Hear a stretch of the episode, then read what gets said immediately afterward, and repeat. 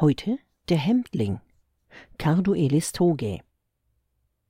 Entweder ackert der Hemdling mit an Fanatismus grenzendem Eifer im Garten, oder er sitzt gemütlich mit einer Flasche Bier vorm Fernseher. Sein Lebensraum sind Wohnzimmer, Garten und Grundstück und öffentliche wie auch nicht öffentliche Baustellen, auf denen er sich umso emsiger bewegt, je weniger öffentlich sie werden. Hemdlinge sind fast ohne Ausnahme festgebunden über mehrere Jahre. Ihre Weibchen locken sich gerne die Kopffedern mit Lockenwicklern und lieben die behäbige bürgerliche Lebensweise. Auch die Männchen lieben etwas über alles, Rasenmähergeräusche und Fußball. Die wenigen Hemdling-Junggesellen, die es gibt, sind und bleiben auch Junggesellen.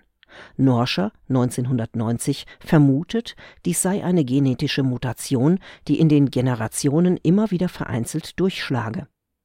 Lastwort 1989 hingegen nimmt einen chronischen Weibchenmangel als Ursache an.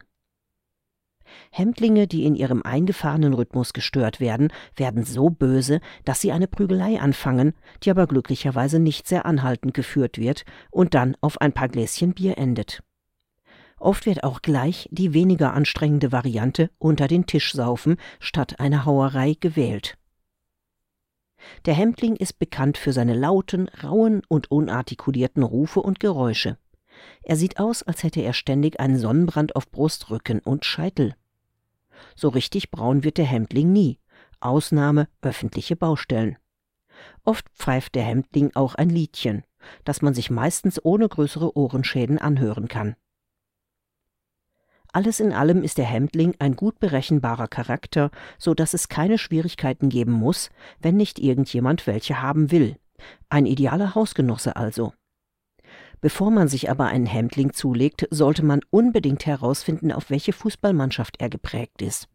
Das ist für ein reibungsloses Zusammenleben unerlässlich.